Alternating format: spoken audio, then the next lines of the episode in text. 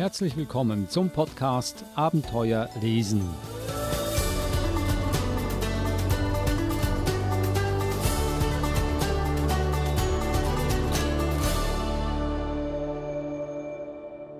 Der Podcast Abenteuer lesen, ein Podcast über spannende und lehrreiche Kinderbücher. Ich bin Adrian Plitzko und Eva Murer ist natürlich auch dabei. Hallo Eva. Hallo Adrian. Tiere in der Kinderliteratur ist ein Thema, das uns schon seit einiger Zeit beschäftigt und noch lange beschäftigen wird, denn es kommen sehr viele Tiere vor. Heute haben wir den Walfisch oder der Wal. Und die Bücher, die du mitgebracht hast, alle drei haben natürlich ein ganz berühmtes Vorbild und es ist eine Bibelgeschichte, Jonas und der Wal. Haben diese Bücher etwas gemeinsam damit? Nein, nicht, nicht mit Jonas und dem Wal an sich, aber Wale kommen in der Literatur ja immer vor. Denk nur an Moby Dick zum Beispiel. Wale haben schon immer eine Rolle gespielt. Ich weiß nicht warum. Vielleicht, weil sie einfach faszinierend sind für uns, in, in wie groß sie sind und wie sie miteinander sprechen, über ihre Wahlgesänge zum Beispiel. Und weil sie einfach, ich finde, ja, geheimnisvolle äh, Kreaturen sind, die in den Tiefen des Meeres zu Hause sind und aber trotzdem vom Land abstammen. Das ist, das ist ja, ich meine, was Besseres gibt es ja gar nicht, oder? Ein, ein Tier, das groß ist, das äh, majestätisch durch die Ozeane äh, schwimmt, vom Land stammt und über die es ganz viele Geschichten gibt. Also viel besser geht es schon gar nicht mehr. Wir machen hier einen riesigen Sprung. Das letzte Mal hatten wir die Maus, also ein kleines, putziges Tierchen, das man eigentlich auch in der Tasche mit sich tragen kann und mit dem man sich unterhalten kann. Der Walfisch ist was ganz anderes, ein riesiges, riesiges Tier, sehr schwerfällig und nicht unbedingt ein Tier, das man im Kinderzimmer in einem Fisch Tank aufbewahren kann. Also ich bin gespannt, was das für Geschichten sind, was das für Bücher sind, die du hier uns heute vorstellst. Ich will sie hier schnell auflisten, bevor wir anfangen. Das erste Buch Der kleine Wal zu Hause im Ozean von Christina Scharmacher-Schreiber. Das zweite Buch Ida und der fliegende Wal von Rebecca Gucka und das dritte Buch Das geheime Leben der Wale von Smriti Prasadam Hals. Fangen wir gleich mit dem ersten an. Der kleine Wal zu Hause im Ozean. Ja, und das kommt aus dem Magellan Verlag, das ja lustigerweise als Maskottchen den Wal hat. Schon im Logo kommt der Wal sozusagen vor bei, beim Magellan Verlag. Insofern finde ich das ganz lustig, dass sie ganz viele Wahlbücher auch haben. Das hier ist ein, ein Sachbuch für die Allerkleinsten. Also man kann schon mit ich würde sagen, mit drei Jahren anfangen mit diesem Sachbuch, weil es wie in eine Geschichte eingebettet ist. Also man lernt den kleinen Wal kennen mit seiner Mama und die Tanten dazu. Also man lernt ganz viel über das Leben der Wale kennen, aber es ist fast wie in eine Geschichte verpackt der kleine Wal zu Hause im Ozean, also ein Sachbuch, habe ich mir fast gedacht, denn ich kann mir nicht vorstellen, dass es viele Geschichten gibt mit Walfischen, dass die Bücher doch eher Sachbücher sind. Aber das zweite Buch, glaube ich, das sieht eher so danach aus, Ida und der fliegende Wal von Rebecca Gucka. Ich muss dir, bevor wir zu dem Buch gehen, muss ich dir widersprechen, Adrian. Es gibt ganz, ganz, ganz, ganz viele Geschichten mit Walen.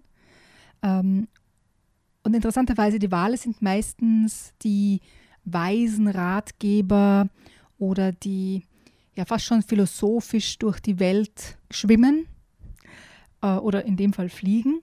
Aber die Wale sind immer die, die Guten oder die ja den, den Menschen sozusagen oder den anderen Tieren zeigen, äh, wie man gut lebt, wie man glücklich ist, äh, wie man sich umeinander sorgt. Also es ist oft die Wale, so diese philosophischen Tiere sind, die die Kinder begleiten sozusagen. Also es gibt ganz, ganz, ganz viele Wahlgeschichten. Was an dieser Geschichte besonders ist, sagt schon der Titel, Ida und der fliegende Wal. Also diesmal kein schwimmender Wal, sondern dieser Wal kann fliegen. Und da lese ich gleich auch was aus diesem Buch vor. In einem Birkenwäldchen wohnte ein kleines Mädchen namens Ida mit gelben Gummistiefeln und rotem Haar. Ida saß oft hoch oben vor ihrem Baumhaus und fragte sich, was wohl hinter der Sonne, dem Mond und den Sternen sein mochte. Eines Nachts wackelte auf einmal das ganze Häuschen. So fest, dass auch das Bett hin und her tanzte und wild schaukelte.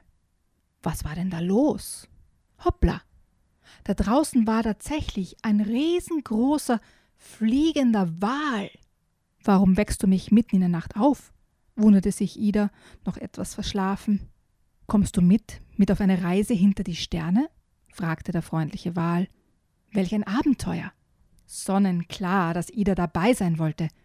Flink wie ein Wiesel kletterte sie die Leiter hoch. Und dann flogen die beiden davon, Richtung irgendwo, ins Nirgendwo. Mitten im Wolkenvorhang erzählten sie einander allerlei, von kleinem und großem, von normalem und besonderem, von bekanntem und fremden. Nach einer Weile erreichten die beiden einen urkomischen Ort. Irgendwie war alles verdreht und verkehrt. Wo war oben? Wo war unten? Was ist schon normal? Manchmal versteht man die anderen erst, wenn man selber Kopf steht, brummte der Wal.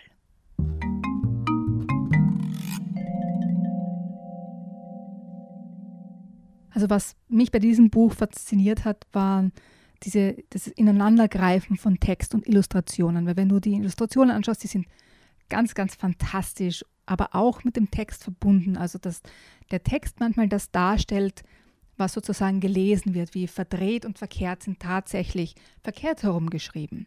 Oder wenn etwas klein ist, ist es klein geschrieben, wenn etwas groß ist, ist es groß geschrieben. Also der Text, die Illustrationen und der, wie die Worte geschrieben sind, arbeiten ineinander, um wirklich so ein, ein Gesamtkunstwerk, ein Gesamtbilderbuch, ähm, Vorlesebuch zu erschaffen. Und mir gefallen persönlich die Illustrationen besonders gut, weil sie einfach die Fantasie anregen und bunt sind, schön sind und einfach auch eine Ruhe ausstrahlen. Also kann man sagen, eine philosophische Abenteuergeschichte, aber in meinen Augen sieht es eher aus wie eine verwirrende Geschichte. Also warum soll ich mein Kind mit einer solchen Geschichte verwirren? Ein Wal, der fliegt, der normalerweise schwimmt, äh, Sachen, die oben sind, die normalerweise unten sind. Äh, was äh, soll das Ganze denn eigentlich bewirken beim Kind?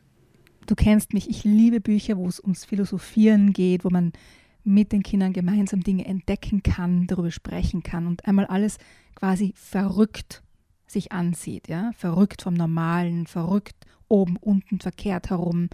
Ähm, weil nur wenn man mal aus den eigenen Perspektiven heraustritt und das alles mit anderen Augen betrachtet, wie von einem fliegenden Wal aus, der ja eigentlich nichts in der Luft verloren hat, kann man erst Neues erkennen und sich fragen, ist das, was ich als normal ansehe, eigentlich wirklich normal oder ist das einfach nur, weil ich es gewohnt bin? Und ich denke mir, das ist eine ganz zauberhafte Geschichte, die lustig ist, die die Fantasie anregt. Also insofern, es gibt ja ganz viele Bilderbücher, die jetzt nicht der Realität entsprechen. Und das ist völlig in Ordnung so. Das ist für uns verbohrte Erwachsene wahrscheinlich von großem Vorteil, wenn wir versuchen, äh, festgefahrene Prinzipien neu anzusehen, neu anzugucken und aufzudecken, aufzubrechen. Aber für Kinder ist es doch wichtig, dass sie Routine haben, dass sie feste Bestandteile haben in ihrem Leben. Warum soll ich denn das Kind jetzt noch, noch mehr verunsichern mit einem fliegenden Wal?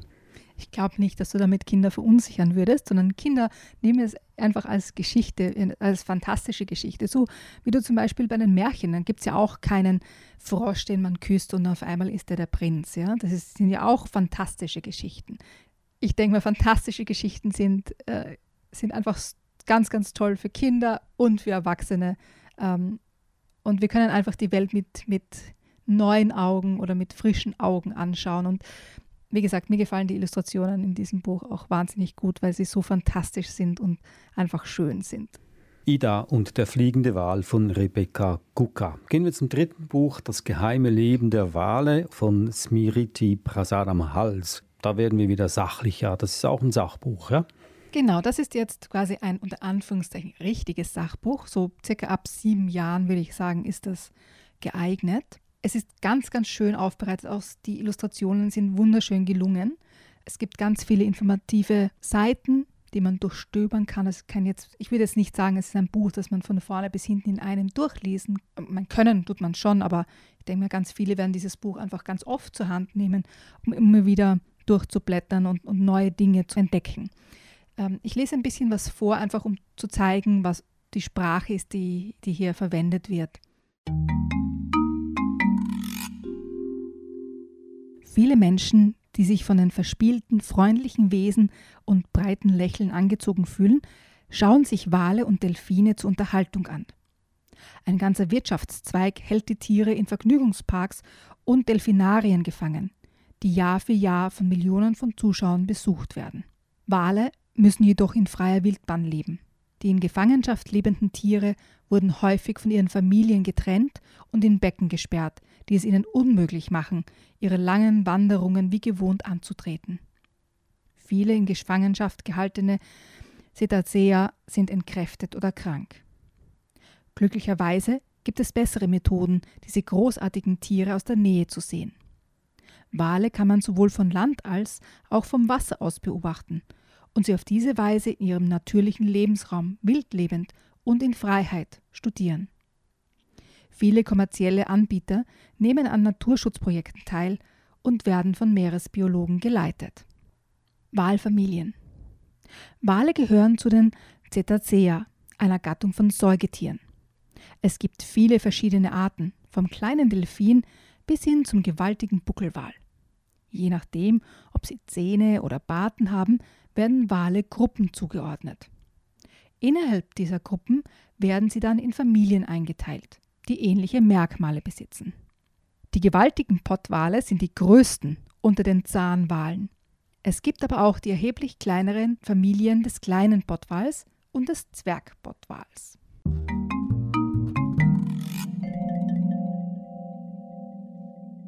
Also da habe ich auch etwas Neues dazu gelernt, weil ich kenne nur die großen Pottwale. Ich habe noch nicht gehört, dass es auch diese kleinen Pottwale und Zwergpottwale gibt. Siehst du? Darum ist es wichtig, Sachbücher zu lesen, weil man immer etwas Neues entdecken kann, das man vorher nicht gewusst hat. Was mir in diesem Sachbuch gefällt, es spricht eine jüngere Zielgruppe an, also so um die sieben Jahre. Ich würde sagen, auch wenn man es gemeinsam liest, kann man auch mit fünf, sechsjährigen das Buch locker lesen. Und deswegen sind die die Texte selbst auch relativ kurz gehalten und die Illustrationen sind sehr prägnant. Es gibt natürlich ganz andere Wahlsachbücher noch für ältere Kinder, die viel mehr ins Detail gehen ähm, und noch äh, viel umfangreicher sind. Aber das ist für kleinere Kinder oder für jüngere Leser einfach oft zu schwierig. Und deswegen äh, hat mir dieses Buch gut gefallen, weil es die, die neuesten Informationen erhält. Es ist ja erst im, im März diesen Jahres erschienen, aber in einer übersichtlichen Art und Weise. Es ist nicht überwältigend, jetzt für einen Siebenjährigen zum Beispiel das zu lesen oder gemeinsam mit, mit den Eltern zu lesen. Wohingegen andere Sachbücher, die ganz, ganz toll sind für 12, 13, 14-Jährige, einfach viel zu viel Informationen bieten jetzt für einen Siebenjährigen zum Beispiel. Um es jetzt selber zu, zu, durchzulesen oder durchzublättern. Und die verlieren dann oft das Interesse, legen das Buch weg, schauen es nicht mehr an für Jahre, ähm, was auch okay ist, aber das hat mir eben an diesem Buch gefallen, dass es wirklich für, für diese Altersgruppe ganz, ganz toll aufbereitet ist. Das geheime Leben der Wale von Smriti Prasadam Hals, erschienen im Aladdin Verlag. Das zweite Buch, das war Ida und der fliegende Wal von Rebecca Gucka, erschienen im Nord-Süd-Verlag. Das erste Buch Der kleine Wal zu Hause im Ozean von Christina Scharmacher-Schreiber im Magellan Verlag erschienen. Das war der Podcast Abenteuer lesen mit der Verhaltenstherapeutin und das bist du, Eva Mura und ich, Adrian Blitzko. Eva, bis nächste Woche. Tschüss. Servus, Adrian.